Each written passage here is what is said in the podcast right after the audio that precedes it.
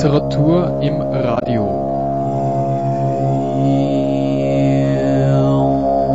Heute der Anstifter.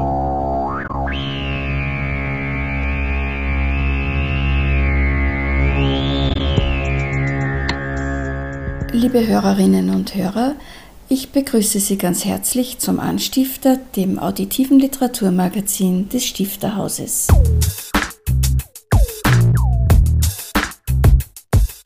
Drei verschiedene Arten von Literaturgeschichten und die 99. Ausgabe der Literaturzeitschrift 99 sind die Themen der heutigen Sendung. Am Mikrofon Hannelore Leindecker.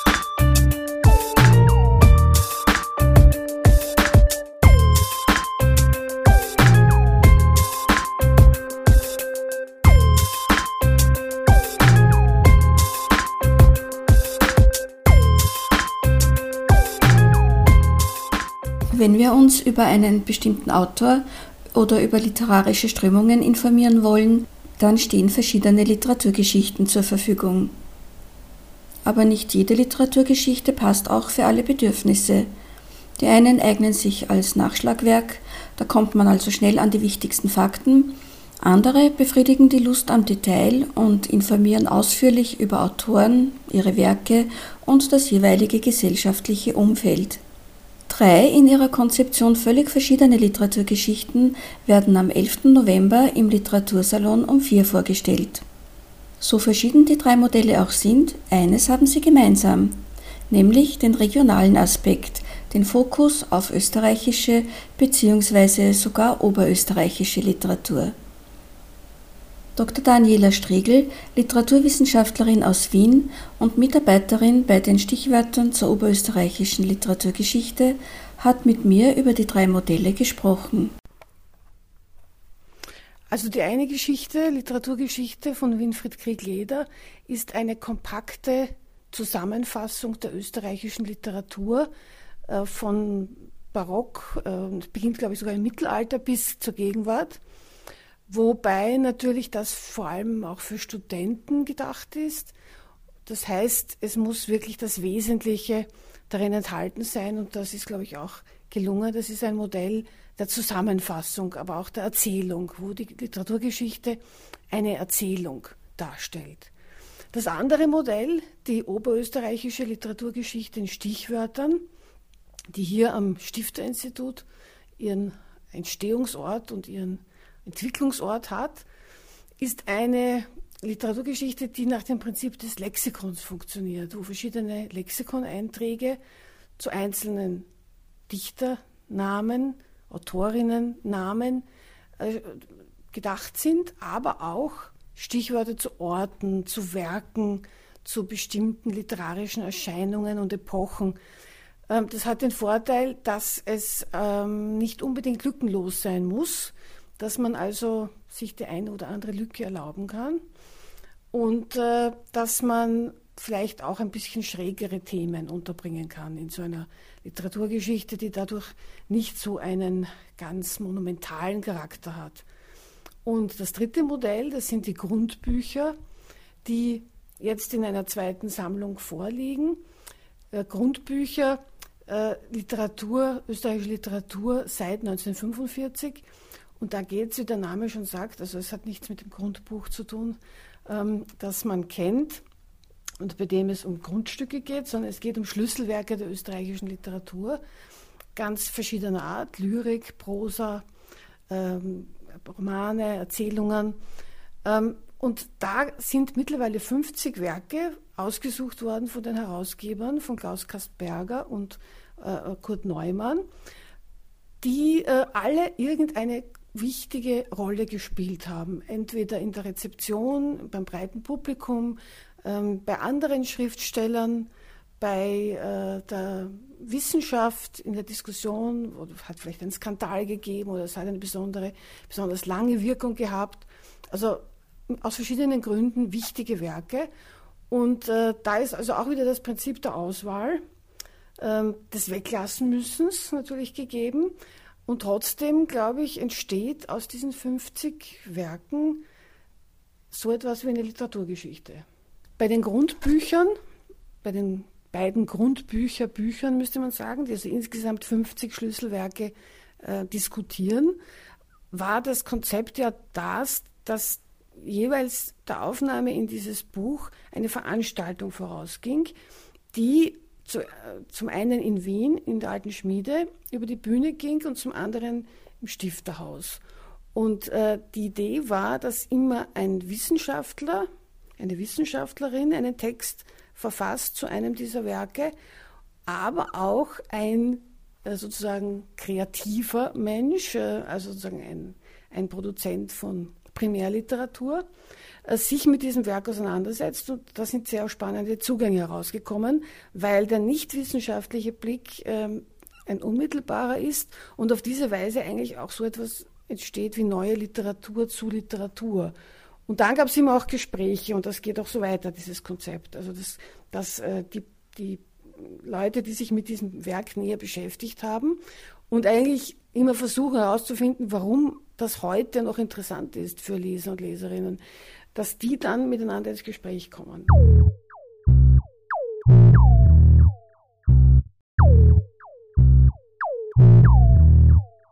Sie haben von den äh, Stichworten zur oberösterreichischen Literatur von schrägen Texten gesprochen. Was bedeutet das?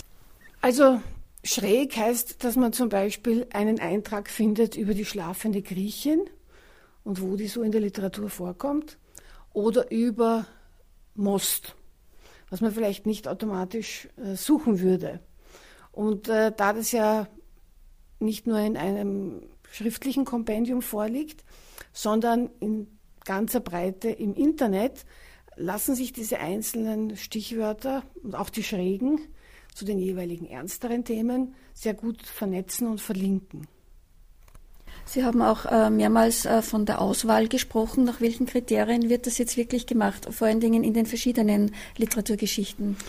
Ja, also ich, ich beurteile das jetzt bei, bei einer bin ich beteiligt, nämlich bei den Stichwörtern, bei den, bei der anderen, bei den anderen Modellen kann ich das nur als Leserin beurteilen. Also Winfried Kriegleder, der an der Uni Wien unterrichtet, ähm, hat äh, natürlich die wesentlichen, die großen Namen in seiner Literaturgeschichte. Also das ist, das ist klar. Ähm, das muss, da müssen also, es gibt einfach Autoren, die, um die kommt man nicht herum. Aber äh, er hat dann auch Autoren, die ihm besonders nahe sind, etwas ausführlicher repräsentiert. Zum Beispiel Charles Sealsfield fällt mir da ein. Ähm, das heißt, es gibt auch bei so einer äh, Literaturgeschichte, die jetzt äh, sich keine Lücken gestattet, natürlich die Möglichkeit des Herausgebers zu gewichten. Und äh, die, äh, die Grundbücher, die haben eigentlich ihre Auswahlkriterien ähm, nicht wirklich fixiert. Also da gibt es auch einen großen Spielraum. Äh, zum Beispiel die Frage, welches Buch, äh, wenn ich äh, Elfriede Jelinek mir aussuche, welches Buch suche ich da aus? Was nehme ich von Thomas Bernhard? Ähm, da könnte man sicher einige Werke als Grundbücher äh, bezeichnen. Man hat sich dann für Frost entschieden, für das erste äh, Prosa-Buch von Bernhard. Aber es gibt sicher für andere, gäbe es auch Argumente. Wenn ich jetzt an Oberösterreich denke, da war Marlene Haushofer mit der Wand, glaube ich, eine naheliegende Wahl. Aber es gibt eben auch etwas entlegenere Texte, äh, etwa von Albert Paris Gütersloh. Also es ist äh, durchaus auch ein bisschen Willkür möglich, wenn man 50 wichtige Bücher aussucht. Und das, das nicht so berechenbar ist, ist für mich auch der Reiz der Sache. Ja, was macht jetzt äh, die Autoren äh, zu österreichischen Autoren? Ich glaube, dass das ja nicht immer so eindeutig ist. Das ist richtig. Also die Frage, was macht man zum Beispiel jetzt, was Altösterreich betrifft, was macht man mit Kafka, was macht man mit Rilke? Äh, es gibt eine andere Literaturgeschichte, die auch äh, gerade erst erschienen ist, von Klaus Zeiringer und Helmut Gollner geschrieben. Die hat Österreich äh, da großzügiger definiert. Äh, Winfried Kriegleder ist da ein bisschen, hat sein Netz engmaschiger gespannt. Ich persönlich würde sagen, dass man da nicht so kleinlich sein sollte. Also die Monarchie ist Österreich. Es geht nicht darum, dass man das heutige Staatsgebiet jetzt unbedingt äh, als Voraussetzung nimmt. Viele sind woanders geboren, haben in Österreich gelebt, äh, geschrieben, gewirkt. Also wenn es einen Bezug zur österreichischen Kultur gibt und die Autoren sich selber dazu bekennen, wie das zum Beispiel Paul Celan gemacht hat, der ja bekanntlich in damaligen Rumänien geboren wurde, in Tschernowitz, könnte auch sagen, auf dem Boden der Monarchie, aber nicht mehr in der Zeit der Monarchie, der dann nach Wien nur für kurze Zeit gegangen ist und in Paris äh, sich äh, niedergelassen hat und einen französischen Pass hatte. Und trotzdem aber gesagt hat, was, was die Literatur betrifft, fühlt er sich als österreichischer Dichter. Dann ist es für mich gerechtfertigt, ihn aufzunehmen. Wie wird denn österreichische Literatur überhaupt definiert, zum Beispiel in Abgrenzung von der deutschen Literatur in Deutschland? Ja, da kann man eben auch wieder mit Tricks arbeiten, nicht? Also äh, ein Trick wäre, dass man von den einzelnen Werken ausgeht und die österreichischen Autoren zuschreibt und sich dann gar nicht mehr weiter mit Definitionsfragen herumschlägt.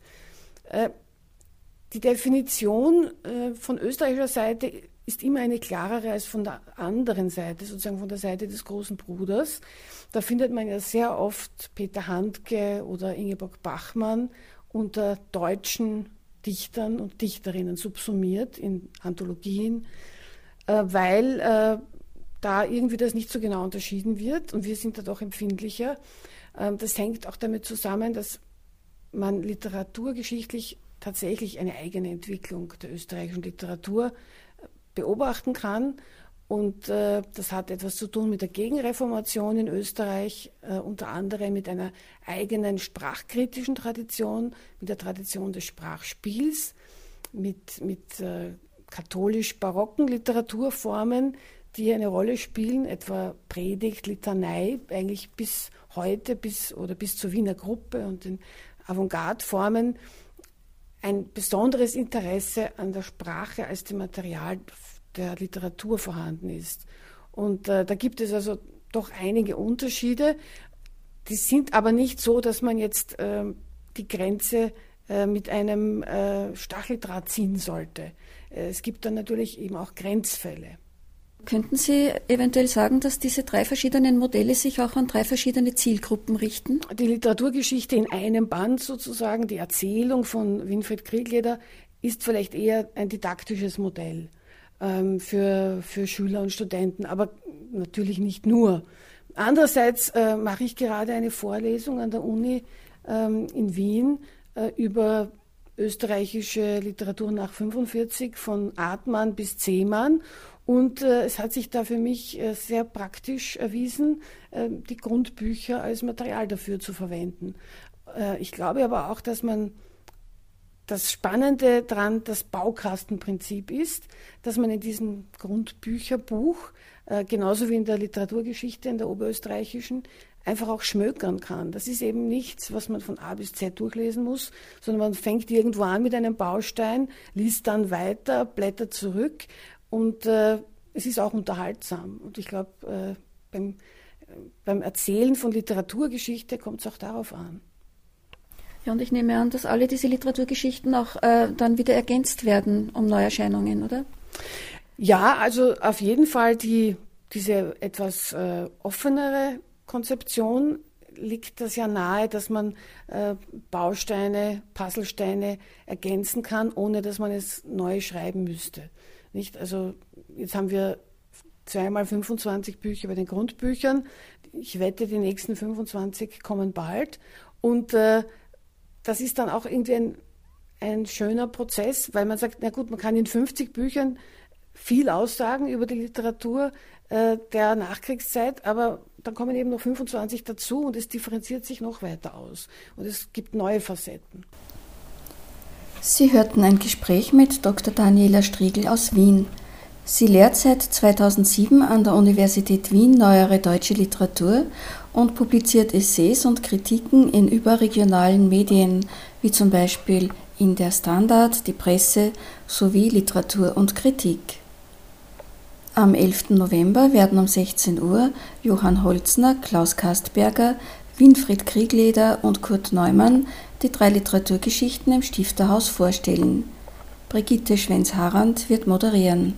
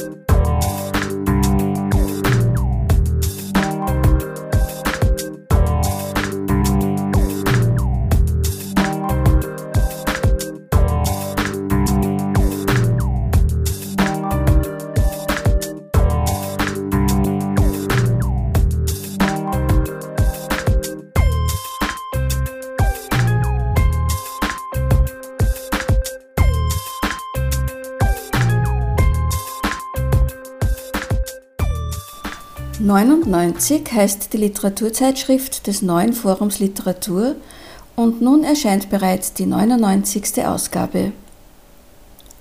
Dies ist ein Anlass, dass sie am 12. November um 19.30 Uhr im Stifterhaus präsentiert wird. 99 unterscheidet sich in vielerlei Hinsicht von anderen Literaturzeitschriften. Das macht sie so anders. Was sie jetzt so anders macht, erzählt der Linzer Autor Thomas Baum. Das ist ganz sicher die 99. Nummer der Literaturzeitschrift 99. Äh, das Interessante, glaube ich, an der Nummer wird aber sein, dass sie äh, tatsächlich alle anderen vorangegangenen Nummern auch enthält. Das heißt, das ist ein, äh, glaube ich, sehr umfassender Überblick auch über die Zugänge und die Arbeiten, die in dieser Zeit, nämlich seit 1992, passiert sind. Und warum heißt sie 99? Die Zeitschrift 99 äh, heißt deshalb so, weil ursprünglich daran gedacht war, sie exakt 99 Menschen zugänglich zu machen. Äh, die Zeitschrift kann man nicht kaufen, die kann man auch nicht bestellen, die kriegt man zugesandt oder auch nicht. Ich kann aber verraten, dass das Interesse an der Zeitschrift 99 erfreulicherweise von Beginn an sehr groß war und sich noch gesteigert hat. Das heißt, es sind unter der Hand deutlich mehr Leute, die die Zeitschrift beziehen. Aber wie soll man das verstehen? Man bekommt sie zugeschickt oder auch nicht? Heißt das, dass es, dass es manche nicht kriegen, aus verschiedenen Gründen? Wir haben, wir haben die Gruppe Neues Forum Literatur ja 1992 gegründet. Äh, es gab da äh, ziemlich viel Uneinigkeit damals zwischen Autorenverbänden in Oberösterreich und auch äh, die Unmöglichkeit, gemeinsame Projekte zu entwickeln.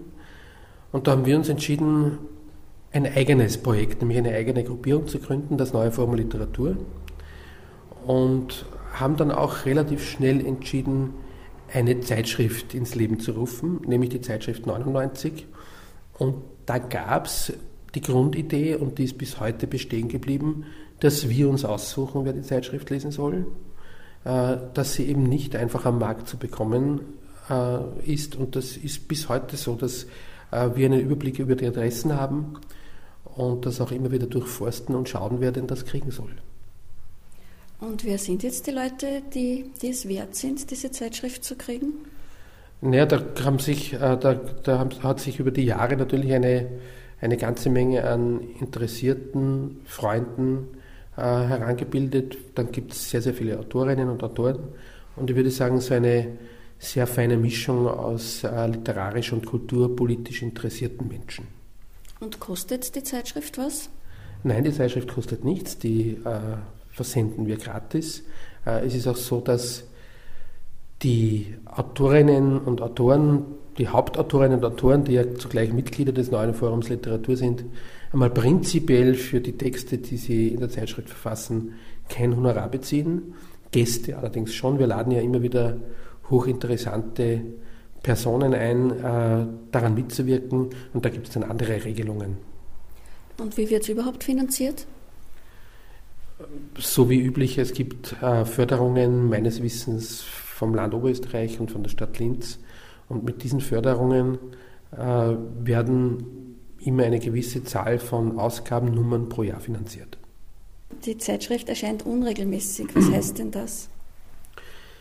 Ähm, es ist ja so, dass wir mit dieser Zeitschrift Beiträge leisten wollen zur literarischen und kulturpolitischen Diskussion in Oberösterreich und äh, es gibt relativ fixe periodische Nummern. Das ist einmal ein Tagebuch, eine Tagebuchausgabe, die einmal pro Jahr erscheint und in der die Mitglieder des neuen Forum Literatur Tagebuch führen. Dann haben wir einmal im Jahr die Tramolette-Nummer.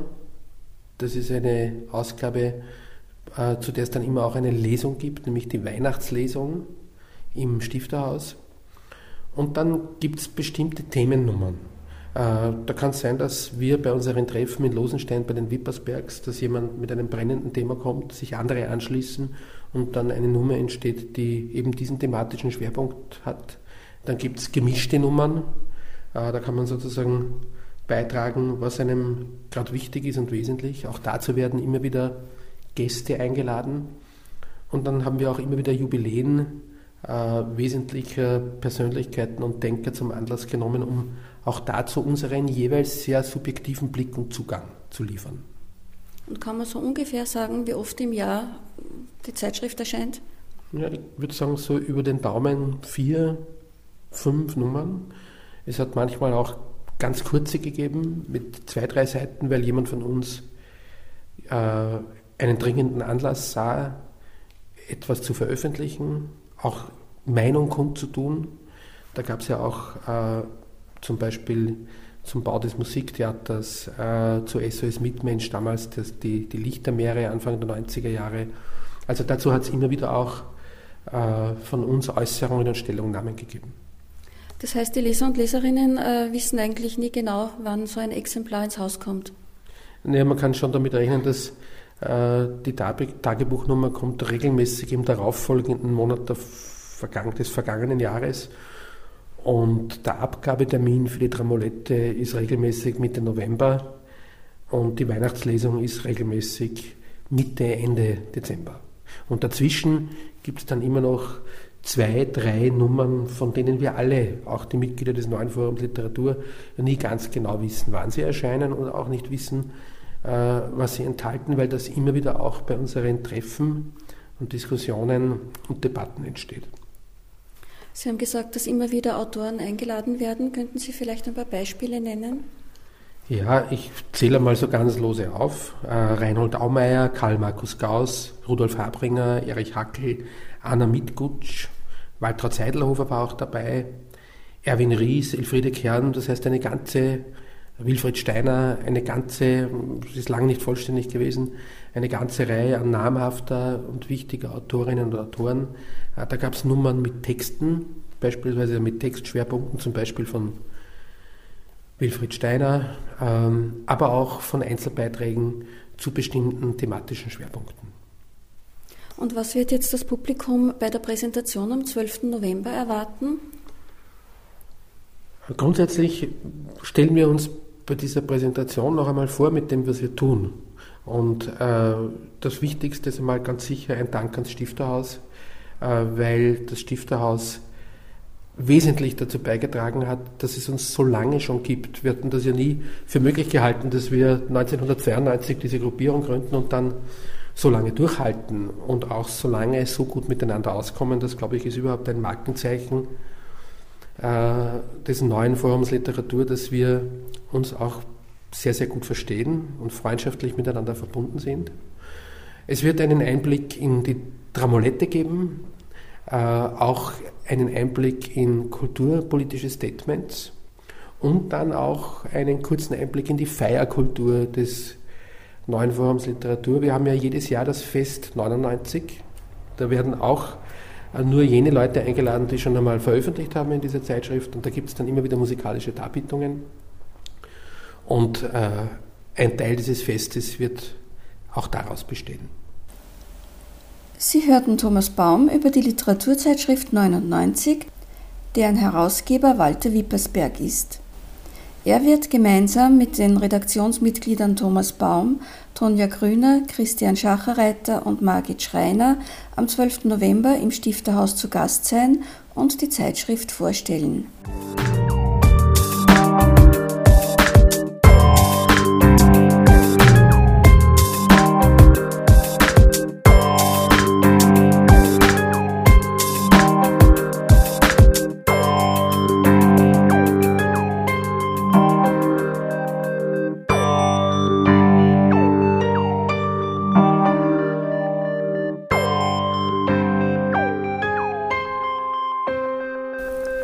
Veranstaltungen des Stifterhauses im November. Morgen, am 7. November, lädt der Oberösterreichische Pen Club zu einer Buchpräsentation ein. Ernst Reinhard Schögl liest aus seinem Kriminalroman Giftküche Mühlviertel, erschienen in der Bibliothek der Provinz Weitra. Am 11. November werden um 16 Uhr im Literatursalon um 4 die bereits in dieser Sendung besprochenen Literaturgeschichten vorgestellt. Johann Holzner, Klaus Kastberger, Winfried Kriegleder und Kurt Neumann werden anwesend sein und Brigitte Schwenz-Harand wird moderieren. Auch über die Veranstaltung des 12. November haben wir heute schon berichtet. Da wird das neue Forum Literatur die 99. Ausgabe der Literaturzeitschrift 99 vorstellen. Beginn 1930.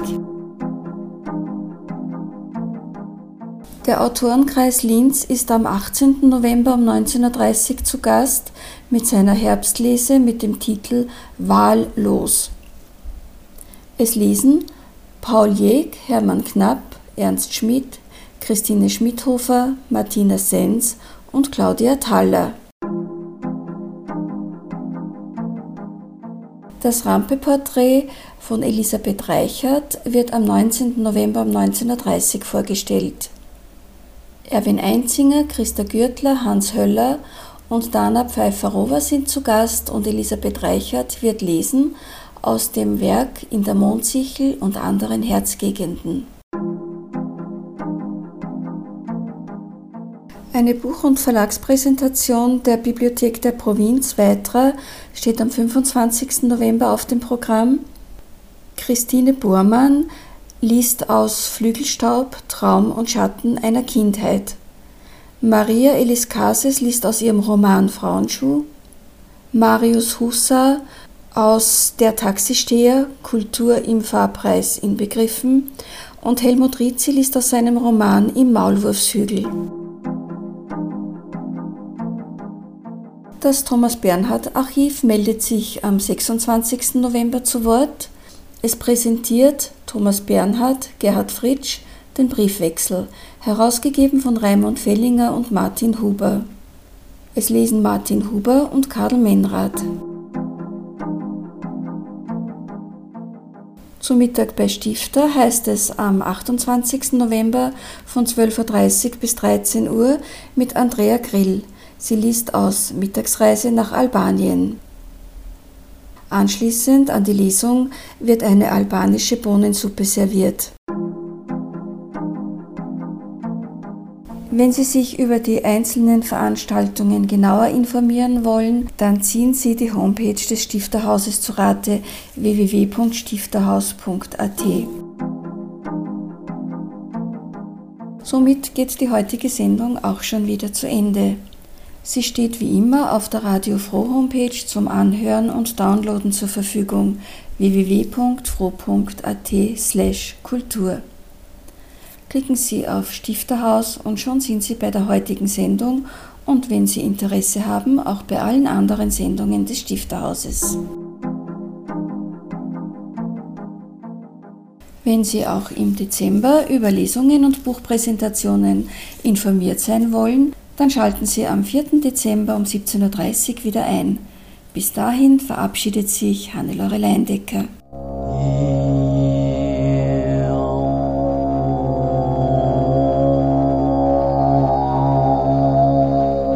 Literatur im Radio.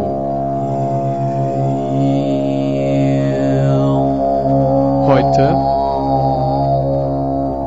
der Anstifter.